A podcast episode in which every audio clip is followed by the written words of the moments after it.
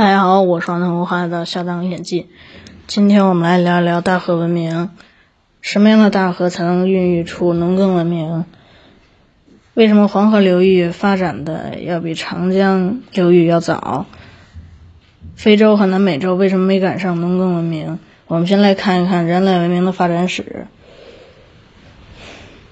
最早是采摘文明，采摘采摘文明后来。进化成了狩猎文明，然后又进化成了农耕文明，最后是现在的工业文明。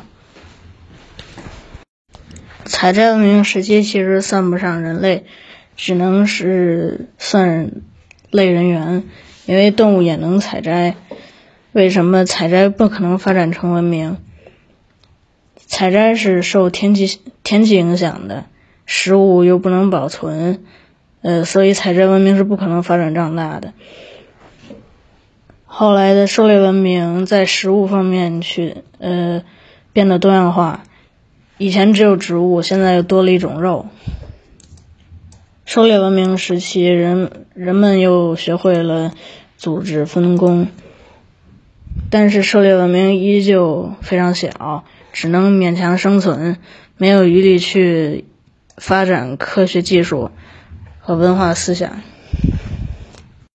农耕文明的发展有两个条件，第一个是要大河，第二个是不能经常下大下大雨。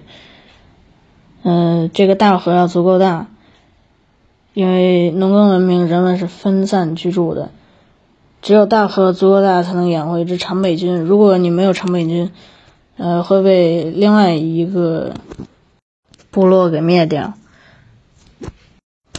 然后气候要适合，不能太冷也不能太热。如果太冷，农作物活不下去。还有就是不能有太多降水，如果降水量非常大的话，雨水冲刷地面会把地面上的有有机质冲跑，只剩下贫瘠沙土地。这样的话，根系浅的农作物就活不下去，能活下来的只有根系深的树木。呃，这样的话就会在河周边形成森林，有了森林就没办法耕地了。然后我们来看南美洲的亚马逊河和非洲的刚果河，这两个河是世界第一大河和第二大河。这两条河共同的特点就是降水量太大，表层土的有机质全被冲刷干净了，只剩下贫瘠的土地，就不足以支撑农耕文明的。发展。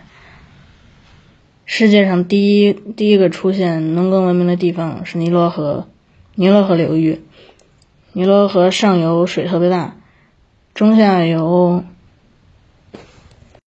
海洋季风又不往这里吹，所以不怎么下雨，非常干燥。周边就是撒哈拉沙漠，整条河就是从沙漠中间穿过去的。夏季的时候，上游上游降水量大。下游就河水泛滥，泥沙堆积之后，土地就非常肥沃。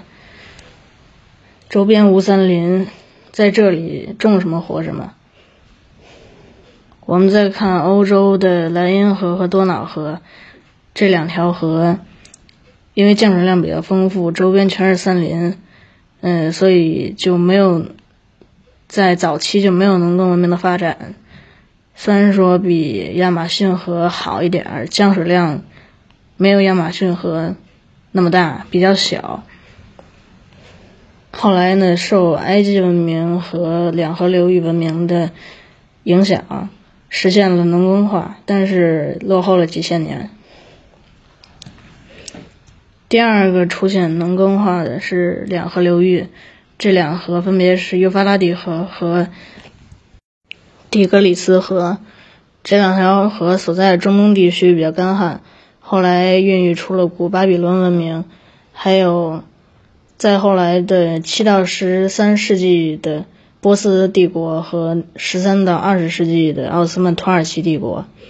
第三个出现农耕化的是黄河流域，黄河发源于青藏高原，中下游是冲积平原。黄河在中国的。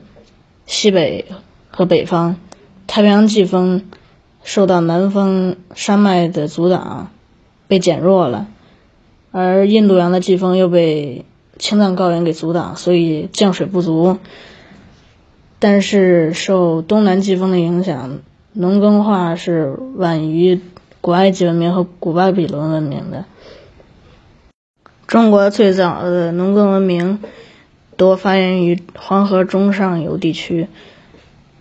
大禹治水治的就是黄河，嗯，比方说关中平原的渭河流域，西周最早的首都就定在镐镐京，在关中平原，也就是今天的长平西安。长江水质清澈，适合航运，但是前期降水量比较大，所以周边全是森林，不适合开发。到了春秋。春秋时期，农业技术发达了之后，把这个地方给开发了。呃，后来定国在这里的，像楚国、吴国和越国，后来长江长江流域的发展超过了黄河流域的发展。第四个出现农耕化的是印度河流域，印度河上游有雪山，中游有高原和沙漠，中下游。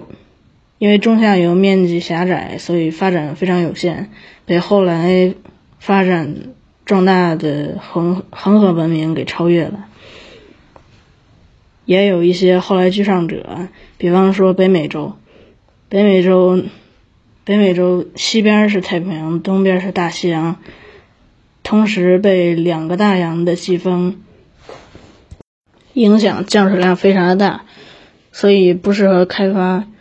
呃，早期也没有出现农耕文明，呃，到了后来美国建国之后，农耕技术发达了，美国就后来居上，成为了世界第一大农产地。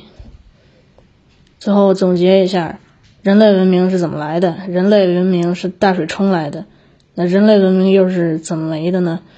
人类文明其实是大风刮没的。好了，今天就给大家分享到这里，我们下次再见，拜拜。